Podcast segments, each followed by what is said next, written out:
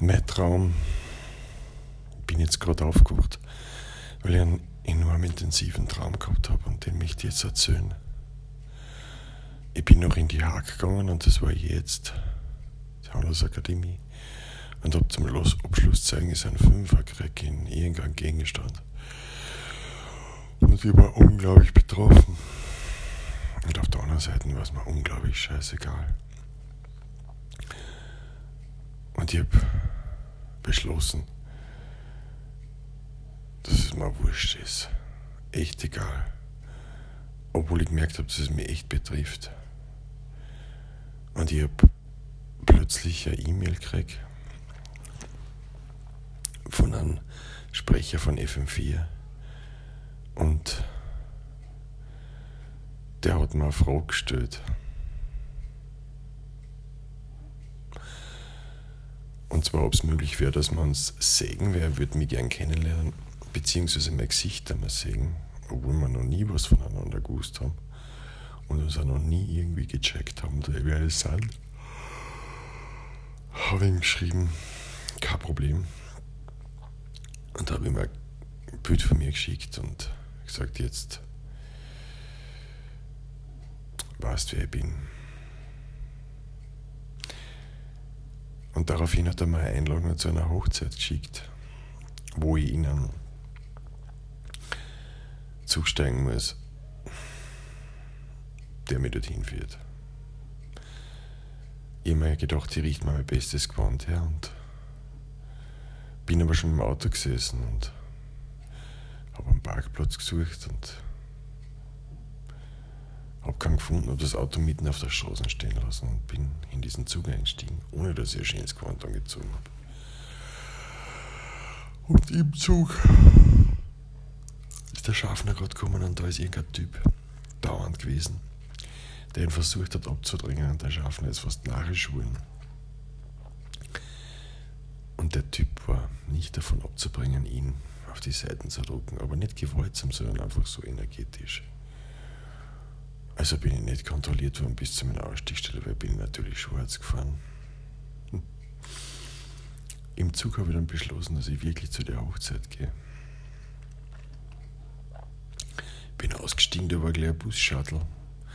Und der Bus-Shuttle war der, der Bräutigam und hat alle seine Gäste persönlich begrüßt, auch mich, und hat sich gefreut, mich zu sehen, dass wir uns wiedersehen. Und ich habe den aber noch nie gesehen. Wir fahren zu dieser Hochzeit in irgendeiner riesengroßen Ort Bauernhof ähnlichen Anlage. Ich gehe in mein Vier in der Vorgott, das ist jetzt echt. Ich komme in ein Separé und dort sitzt der Sprecher von FM4 und freut sich mit zu sehen, wie es Christkindl und wir setzen uns zusammen und verstehen uns unglaublich gut. Unglaublich gut. So, dass wir irgendwann fast beschließen, irgendwo anders hinzugehen und einfach nur mehr einzutauchen. In eine gefüllte Welt, die wir zwar kennen, die uns vertraut ist, die, die wir niemandem anderen erzählen können. Das tun wir dann aber nicht, weil kurz darauf aufgerufen wird, unsere Tische einzunehmen. Und die Tische sind spannend, weil das sind, das sind nur drei Personen drauf. Zwei, die sich kennen und eine Person, die sich äh, dazu findet oder wir finden uns zu der uns unbekannten Person dazu. Und wir setzen uns hin und dort sitzt der Frau. Gut. Ich weiß seinen Namen nicht, ich glaube, er ist der Robert, der FM4-Sprecher. Vielleicht ist es der Robert Rotifeld, keine Ahnung, mir fällt sonst niemand ein. Wir setzen uns dorthin. Und die Frau ist recht lustig und wir verstehen uns gut. Und ich sitze da und schaue in eine Umgebung und plötzlich fängt sich die Umgebung komplett zu verformen an. Also das, was vorher reliefartig aus dieser Konstruktion, aus diesem Haus ausgestanden ist, zieht sich nach innen und die Fenster verschwinden und werden zu Augen und dergleichen. Also so richtig surrealistische, aber relativ bewegungsbeschleunigte Wahrnehmungen. Und ich habe dann gesagt, wow, ohne was einzunehmen, kann ich das jetzt schon sehen. Und das finde ich ziemlich genial. Ich würde fast gern da bleiben, aber ich glaube, das wird mir zu viel. Und beide verstehen mich, das merke ich sofort. Ich beschließe also, einen Ausritt zu machen und verlasse die Gesellschaft und gehe zu einem angrenzenden Fluss schlussendlich, in dem ich lauter Nägel finde. Und zwar so Nägel, wie sie der Hufschmied verwendet, wenn er, wenn er Hufeisen auf die Pferde schlagt, also die Pferde neu beschlagt. Und der Fluss war gesäumt von den Nägeln und ich finde auch Hufeisen und ich mit der Zweiz, ein Dritt's und der dazu passendes Viert's. Und wie ich dann noch die Nagel vom, ah, die Nagel, die Zange vom Hufschmied finde, beschließe ich, dass ich die Hufeisen wieder ins äh, Flussbett stecke. Und weitergehe. Und dann fällt mir ein, dass ich ja gerade dieses Erlebnis gehabt habe mit diesen kybernetischen oder optischen oder was auch immer das ist, Formungen. Und bin am Fluss geblieben und habe so einen Ast, der da reingehängt ist von einer Weiden oder einem Baum, eigentlich sogar angeschaut und mir Gedanken gemacht, was es braucht, um den zu verformen.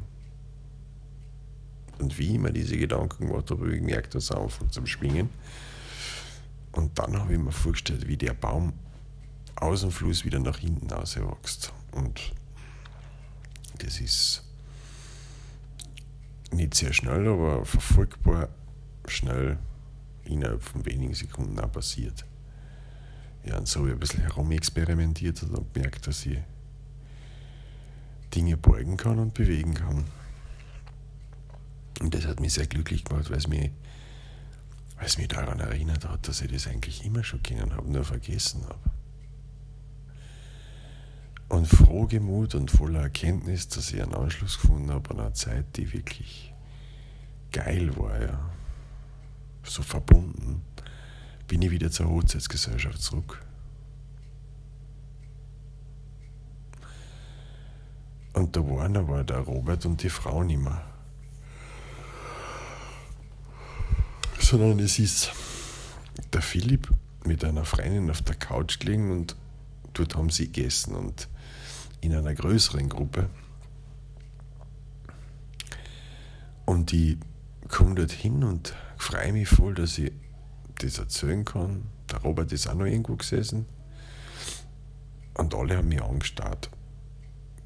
Nicht fassungslos, aber wortlos und relativ so, als würde ich ein Eindringling sein, aber sie haben mich trotzdem akzeptiert, akzeptiert, ohne dass mir jetzt, wie der Elias sagen wird, gedisst haben die setzt mich zum Philipp hin und natürlich hat diese Sitzbank oder Sitzecken, auf der sie da gelauncht oder gelegen sind und gegessen haben, sie aber nicht erkannt.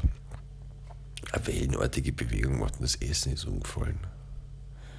Woraufhin der Philipp ziemlich erzürnt war und ich mir dann klar gemacht habe, dass mir das eigentlich nicht taugt. Und ich bin dann irgendwann aufgestanden und habe gesagt, okay, ich glaube, das, das bringt nichts. Bin dann in den angrenzenden Wald gegangen. Und der Robert ist aber mitgekommen und ich habe dem Robert von meinen Erlebnissen erzählt und meine Erinnerungen, dass ich Dinge wieder verformen kann und ob er das auch geht. Der Robert hat gesagt, ja, das Kind da hat seine beiden Hände aus der Tasche genommen und hat weiße Steine in der Luft wirbeln lassen und all das, was in der Umgebung war, zu Bildern geformt und wieder auseinandergeschossen und auf seinen Platz hin verwiesen. Und ich war fassungslos. Und ich habe nur gesagt, mach das bitte ohne Hand. Probier es einmal ohne Hand. Und er hat es dann probiert und es ist kaum gelungen. Und ja, er hat mich dann angeschaut und hat gesagt, ich werde mein ganzes Leben verfolgt. Und dann habe ich gesagt, von wem? Und er gesagt, von einem kleinen Mädel in einem blauen Kleid, das immer zu mir will. Und ich wäre fast wahnsinnig, weil ich genau weiß, dass sie nur in meiner Vorstellung existiert. Und ich habe ihn so angeschaut und ein bisschen entgeistert, aber ich habe es ihm natürlich geglaubt. Und er hat gesagt, dich jetzt nicht um. Und dann habe ich gesagt, wieso? Und sie gesagt, sie geht uns nach mit einem gesunden Abstand. So, also schrittmäßig. Und ich habe mich natürlich umgedreht und ich habe sie gesehen und es war wie ein Monster. Ein kleines Monster. Also die hat ein Gesicht gehabt, da ist mir richtig heiß geworden. Da hat man richtig gesehen, dass sie voll in die Gänge und in den Saft kommen kann und ihn fertig machen. Und ich schaue ihn und sage, ui, die ist nicht lustig. Ich habe gesagt, eben. Aber ich kann es niemandem erzählen, ich erzähle es einfach nur dir.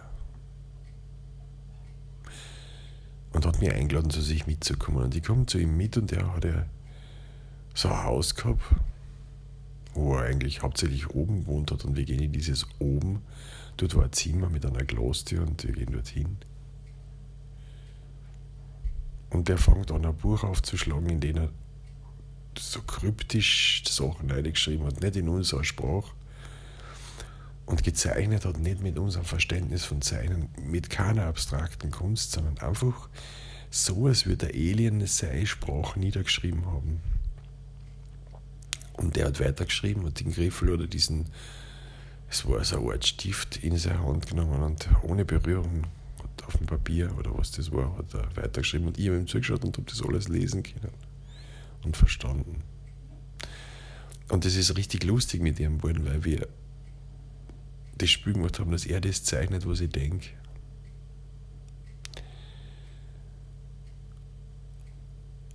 Und das war wie ein Gespräch und das Gezeichnete hat meine Gedanken wieder befruchtet und so ist weitergegangen und wir sind weit weggekommen von diesen Sorgen und von diesen Ängsten die uns da, ich mit meiner Versagensangst, dass ich die Schule nicht fertig kriege, aber auch mit dem Beschluss, dass ich aufhöre. Obwohl ich gewusst habe, dass ich eh schon die Matura gemacht habe. Ich wollte einfach die zwei Klassen noch fertig machen. Und er mit dem Wissen, dass ihn da ein kleines Mädel in einem blauen Kleid mit einem monsterartigen Gesicht sein ganzes Leben schon verfolgt, haben uns da quasi in eine andere Welt gezaubert. Und plötzlich sind die Gedanken in das reingemündet, dass ich ihm gesagt hat, hab, oder gefragt habe, Robert, was ist, wenn sie jetzt, wenn sie jetzt in diesem Haus ist, im Erdgeschoss? Jetzt muss ich die Augen aufmachen, weil das so realistisch wird für mich. Weil ich es wirklich genauso gesehen habe. Und er dreht sich langsam zu mir und lässt den Griffel sinken und sagt, das wäre eine Katastrophe, weil jetzt ist gerade so schön. Wir schauen uns ganz tief an und ich weiß nicht, ob ich es gesagt oder gedacht habe und gesagt habe, was ist, wenn sie schon beim Fenster steht von der Tür und ihr hässliches Gesicht drauflegt und die Lippen anpresst und die Hände drauf druckt. Und wir kriegen nur mal so einen Schub Ganselhaut und er sagt nichts. Und ich sage zu ihm, Robert, schau sie einfach ganz bewusst an, ohne ohne dass du was von ihr willst. Ohne dass du was von ihr willst, sowas wie, dass sie fürs ewig verschwinden soll oder dass sie nicht eingeladen ist oder dass sie eigentlich gar nicht da sein dürfte oder dass sie, dass sie da ist, sondern schau sie einfach an und versuch mit ihr Kontakt aufzunehmen. Und der Robert, hat mich kurz ganz tief eine angeschaut, so als würde ich es wirklich bis in jede Phase ernst meinen und ihn nicht in einer Mutprobe oder in einer Falle oder sonst wo locken. Und der hat gemerkt, das ist komplett echt und dreht sein Schreibtischsessel um und schaut direkt in ihr Gesicht, in ihre Augen.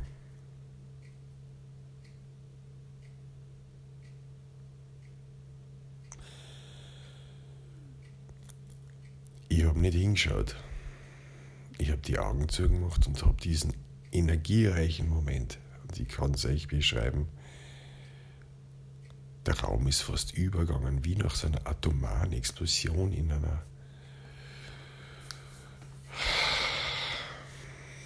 in einem Goldfischbecken, so ist es mir vorgekommen. Und da drin waren wir beide. Und wie diese Welle von dieser unglaublichen Explosion durch ist, sitzt der Robert da und weint. Aber nicht so flennend oder so, sondern es ist ihm einfach nur aus dem Gesicht geronnen. Und er war so erleichtert, er war so erleichtert. Und ich schaue zum,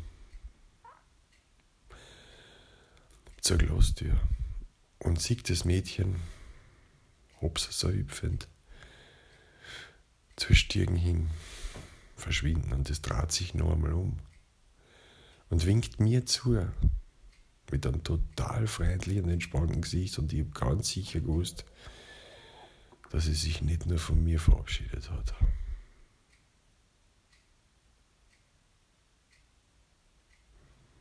Und ich sehe ihren Schopf und das blaue Kleid die Stirn runtergleiten. Voller Freude und diese Angst und diesen Schrecken, den sie verbreitet hat, der sogar für mich spürbar war und eigentlich nur dem Robert gegolten hat, ist mit ihr verschwunden. Und Robert und ich haben uns angeschaut und wir haben beide gewusst, dass sie nie mehr wiederkommen wird. Ich habe selten so einen entspannten Ausdruck in einem Gesicht von einem Menschen gesehen und seinen Gedanken gelesen, dass er dasselbe wahrgenommen hat. Was weiter passiert ist, weiß ich nicht. Weil dann bin ich aufgewacht und habe beschlossen, dass ich diesen Traum teilen möchte und zumindest einmal auf Bauern sprechen. Weil ich glaube, dass er dass er viel beinhaltet. Und nicht nur für mich. Alles Liebe, Herr Wolf. Und ich gehe jetzt wieder schlafen. Gute Nacht.